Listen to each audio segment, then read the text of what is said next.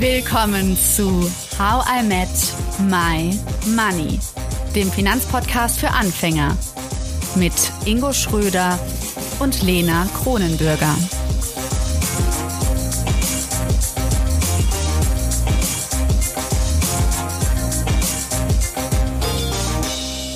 Jetzt hört ihr Teil 2 mit dem Altersvorsorgeexperten Marciano.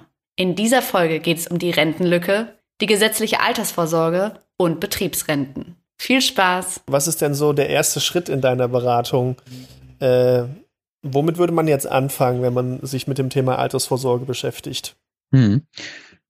Ja, also es geht los damit, dass man erstmal schaut, wo stehe ich eigentlich bezüglich Altersvorsorge? Also was habe ich schon an Vorsorgeansprüchen, zum Beispiel durch eine gesetzliche Rentenversicherung, durch betriebliche Altersvorsorge oder vielleicht irgendwelchen Produkten, die ich schon mal abgeschlossen habe. Was kommt da eigentlich für mich raus und was ist mein Ziel? Also wo, äh, was wäre am liebsten ein passives Einkommen, was ich ab dem Zeitpunkt, wo ich nicht mehr arbeiten kann oder will, also ich muss mir das Einkommen definieren, was ich dann haben will, also ein, ein lebenslanges passives Einkommen, was, was, wie hoch soll das sein? Und wo stehe ich da bezüglich mit, mit meinen bestehenden Vorsorgeprodukten? Ja. Mhm. Und ähm, dann ergibt sich immer diese eventuelle Rentenlücke. Wenn sich natürlich keine Rentenlücke ergibt, dann, dann ist das Thema erledigt. Ja.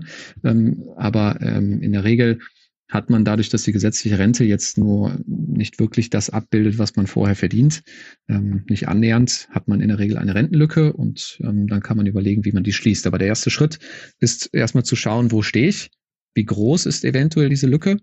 Ähm, und dann kann man sich ausrechnen, wie viel man aufwenden müsste, um diese zu schließen. Genau, und, und rauszufinden, was man überhaupt braucht, um zu verstehen, wie groß ist diese Lücke, mhm. muss man vermutlich jetzt erstmal gucken oder sich überlegen, wenn ich hypothetisch 70 Jahre alt bin, wie viel brauche ich dann? Und ich schätze mal mehr als jetzt, weil ich mehr Eis essen gehen möchte und mehr in Urlaub fahren möchte. Ja, das ist tatsächlich eine, eine der, der für, für unsere Kunden auch schwierigsten Fragen immer, die wir, die wir stellen und die dann trotzdem beantwortet werden muss. Wie viel brauche ich denn später? Und das ist auch wirklich nicht einfach. Ich muss die Frage dann tatsächlich auch immer zurückwerfen weil das eine sehr individuelle Entscheidung ist, ähm, äh, wie viel, wie, mein, mein Leben kosten soll, ja, und ähm, was der Lebensstandard ist, den ich mir gerne wünsche. So. Und im Optimalfall hat man dann seine Ausgaben tatsächlich mal alle aufgeschrieben und gesagt, wie viel kostet denn mein jetziges Leben? Und ist das der Lebensstandard, den ich auch später gerne halten möchte? Auch in der Phase, wo ich kein Erwerbseinkommen mehr habe. Ähm, und ähm, was wäre vielleicht, und das empfehlen wir immer, so ein Mindest, Ziel, was ich mir setze, ein Mindestbedarf, den ich auf jeden Fall haben will. Das kann man anhand seiner Ausgaben am besten sich anschauen. Wenn ich zum Beispiel jetzt, äh, ich sag mal, ähm, Monatsausgaben von 3000 Euro habe ähm, in Summe und ich habe die ganzen Einzelposten aufgeschrieben, dann kann ich mir natürlich auch aussuchen oder, oder mir anschauen, was davon brauche ich mindestens und was wäre ein Wunsch, den ich gerne hätte. Und ähm, diese beiden Einteilungen, die helfen oft, um, um das für sich zu bestimmen. Mindestbedarf, Wunschrente. Ja. Und so geht man da mhm. im Optimalfall ran. Aber jetzt ist das ja noch ziemlich weit weg. Woher soll ich denn jetzt wissen, was ich in 30 Jahren brauche? Gibt es da irgendwelche Orientierungspunkte heute schon, die ich mir mal grob ranziehen kann, ähm, die ich nutzen kann, damit ich zumindest mal eine Vorstellung habe? Ja, das ist natürlich so eine Pauschal, also man, man sucht da am besten immer so nach einem Orientierungspunkt.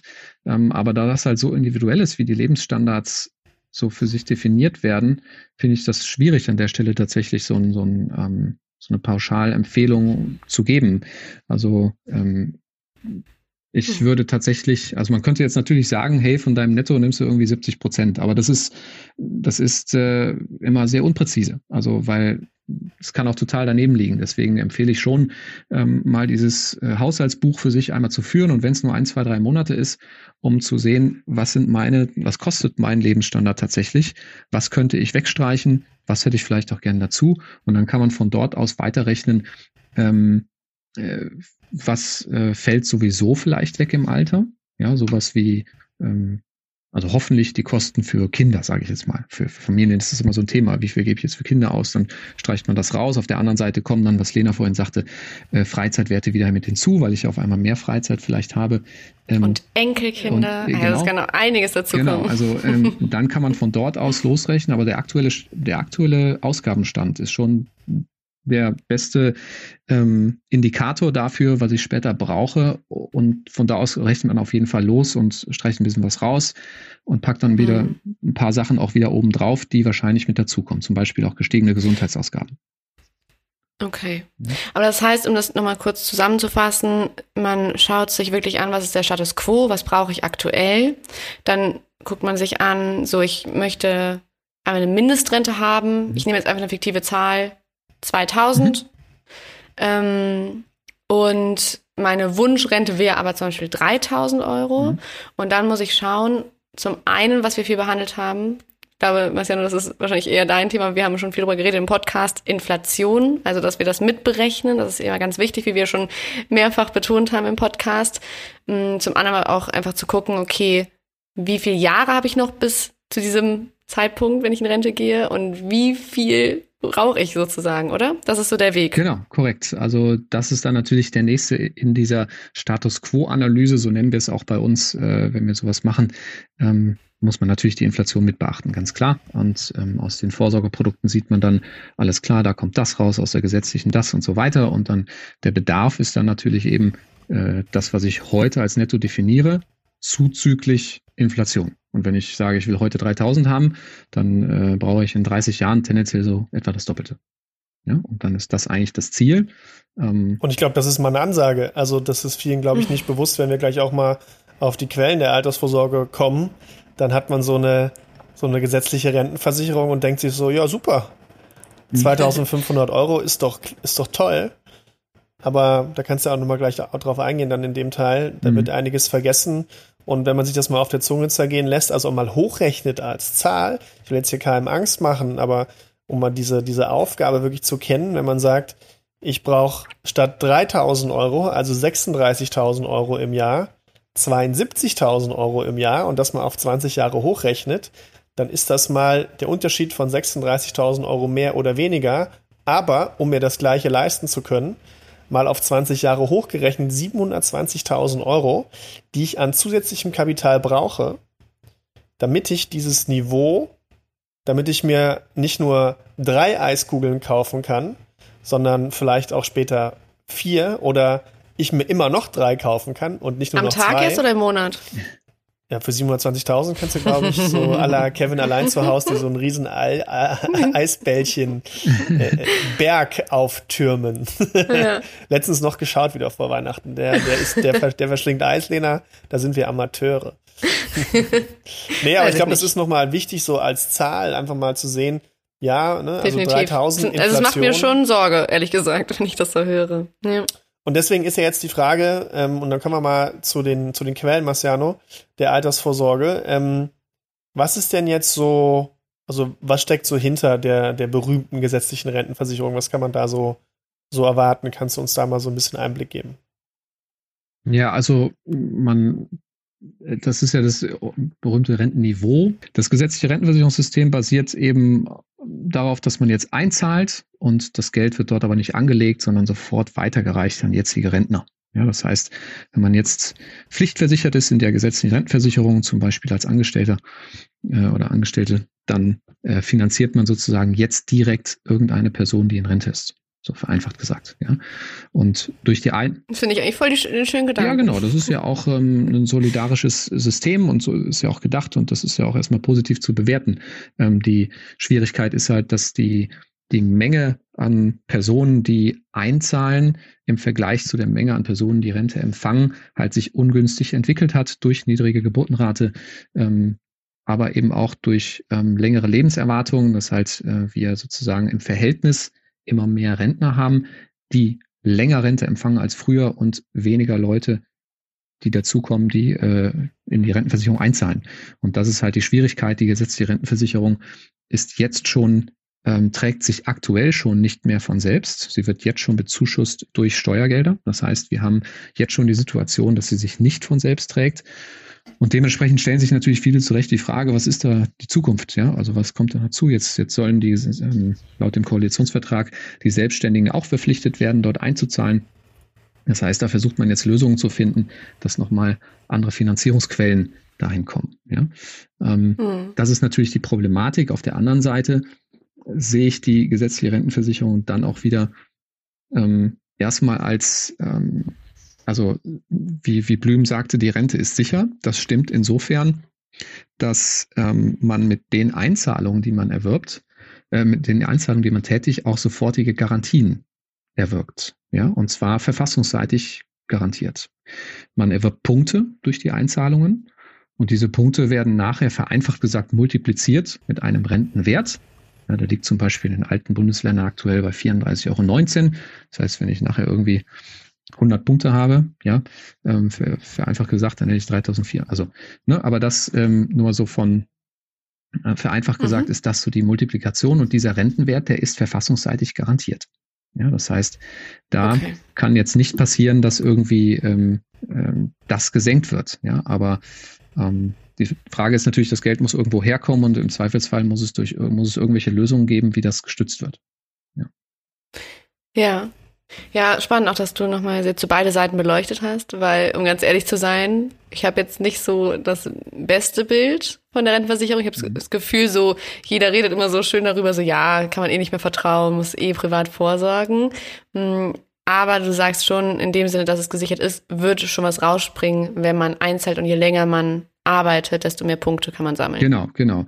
Ähm, also ich halte es für also ich denke, man muss da eine Lösung für finden, eine Finanzierungslösung, weil äh, die allein schon aus dem aus der Tatsache raus, dass die Wähler, äh, dass die Wählergruppe Rentner eine eine wachsende ähm, Wählergruppe ist und ich glaube persönlich, dass sich eine Regierungspartei es nicht wirklich leisten kann, zu sagen, wir gehen jetzt auf einmal an die Verfassung ran und halbieren die Renten oder so. Das äh, sehe ich persönlich jetzt nicht. Also ich glaube, dass man da eher Alternativlösungen finden wird, ähm, wie man das Rentenniveau, ähm, also jetzt, also die Garantie, die man da gegeben hat, nicht absenkt, sondern wie man das weiterhalten kann.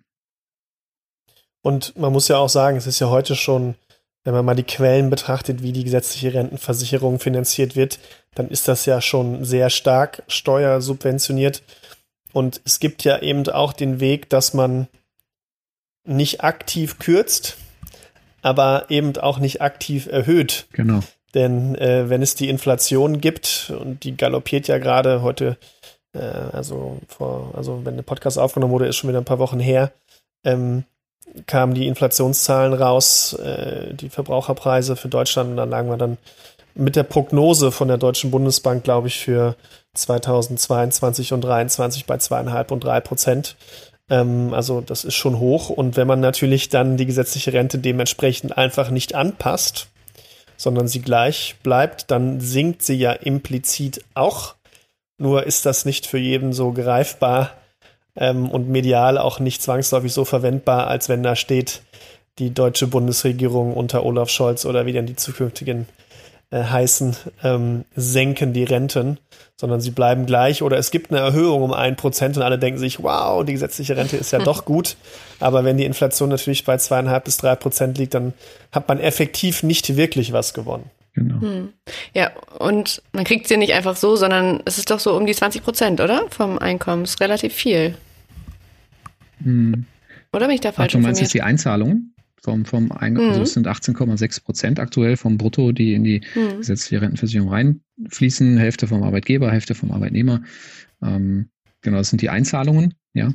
Ähm, das, was Ingo jetzt gerade meinte, sind die Erhöhungen des, dieses Rentenwertes, ja. also das, was ich vorhin mit diesem Multiplikator meinte. Wenn ich jetzt äh, ähm, Punkte habe, dann werden die ja multipliziert mit einem Rentenwert und dieser Rentenwert wird auch nach und nach angepasst nach oben. Nicht garantiert, aber mhm. in der Vergangenheit, seit 1995, ist dieser Wert zum Beispiel in den alten Bundesländern um 1,4 Prozent gestiegen. Das heißt, wir haben äh, im Schnitt 1,4 Prozent Rentensteigerung seit 1995 gehabt, trotz der Probleme, die wir bei der gesetzlichen Rentenversicherung haben. Aber wir wissen natürlich, dass die Inflation schneller gestiegen ist. Ja, dementsprechend sind die Renten effektiv gesunken. Ja, und das wird hm. tendenziell in Zukunft auch so sein.